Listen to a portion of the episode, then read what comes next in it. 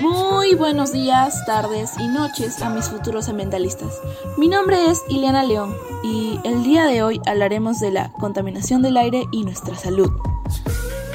Es decir, hablaremos de cómo, a causa de la contaminación, nuestra salud se está deteriorando poco a poco. Así que, mientras pensaba en qué hacer para ayudar y generar un cambio pequeño pero significativo para nuestra comunidad, decidí hacer un podcast. No solo hablando de la contaminación en el aire y sus efectos, sino además dar mi opinión acerca de ella y cómo combatirla. En primer lugar, pensemos, ¿qué es la contaminación en el aire? Llamamos contaminación en el aire a cualquier situación en la que una sustancia que sea introducida por acción humana en la atmósfera genere un efecto perjudicial tanto para la salud de las personas como para el medio ambiente en general.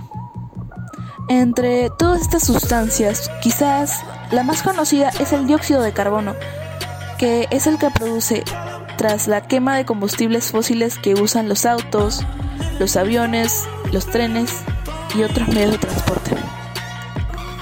Sin embargo, para entender mejor este problema, les mencionaré brevemente algunas de las principales causas de la contaminación. Entre ellas se encuentran la quema de petróleo, carbón y aceites. Es otra de las más conocidas de todas las causas. Quizá porque a la vez es una de las más cotidianas. Cualquier proceso que suponga la quema de materiales como el carbón, el petróleo los aceites industriales cualquiera de sus derivados supone un gran daño al acno y al medio ambiente en general. Mal uso de la electricidad. No es la luz en sí misma la que genera contaminación del aire, sino más bien la manera en cómo se obtiene. Las plantas electrificadoras ponen esos químicos para convertir y reconducir la electricidad a los lugares de destino. Y es ahí cuando liberan enormes cantidades de gases al ambiente. Una de las opciones existentes para mitigar esta situación es la energía solar. Productos químicos usados en los suelos. A menudo en la agricultura se usan diversos productos químicos, conservantes, fertilizantes y similares, que acaban por ascender a la atmósfera y generan efectos nocivos en la capa de ozono. De hecho, actualmente estos productos son la principal causa de un buen número de enfermedades respiratorias en la población mundial. Y por último, pero no menos importante, están la minería y extracción de minerales. La extracción legal o ilegal de materiales genera enormes cantidades de gases que ascienden a la atmósfera y contaminan los ambientes. Ahora que ya conoces las principales causas de la contaminación, el siguiente paso consiste en adoptar medidas para disminuir los efectos de este problema ambiental. Podemos hacer mucho. ¿Se les ocurre alguna idea? Si no es el caso, yo les propondré algunas. Una de las posibles soluciones son las redes sociales. Sí, oyeron bien, las redes sociales. En mi caso, al compartir y difundir lo que está pasando, hace que las personas sean más conscientes de la situación actual y tengan por lo menos una idea de cómo hacer ese cambio, como les está ocurriendo ahora mismo.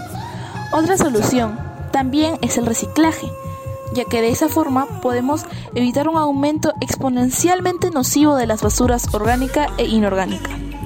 Además, es menos costoso reciclar un material que fabricarlo desde cero, como ocurre con el vidrio, por ejemplo. Reciclar ayuda a evitar la explotación de los recursos naturales, de forma que reciclando ayudamos también a reducir el daño producido al medio ambiente por nosotros mismos. O también podemos reciclar los residuos orgánicos convirtiéndolos en compost. Y se preguntarán cómo el compost puede ayudar a disminuir la contaminación en el aire. Pues bueno, si bien no suena a que genere un gran cambio, en realidad sí lo hace, ya que es una forma de reciclaje que nos permite reducir la cantidad de desechos que generas de tipo orgánico y volver a utilizarlos ya que es el producto del proceso natural de descomposición aeróbica, además de que nos permitirá a las plantas realizar el conocidísimo proceso de fotosíntesis, que permitirá que las plantas verdes conviertan sustancias inorgánicas, como lo son el dióxido de carbono y el agua, en sustancias orgánicas, es decir, hidratos de carbono, desprendiendo oxígeno y lo hacen aprovechando la energía de la luz solar. O sea que podríamos tener aire limpio. Le diríamos adiós a la contaminación ambiental. ¿No creen eso genial? Gracias por ser parte de esta pequeña iniciativa. Eso ha sido todo por hoy. Y recuerden, no tendremos una futura sociedad si destruimos el medio ambiente. Hasta aquí llegamos. Se despide su humilde servidora, Ileana León.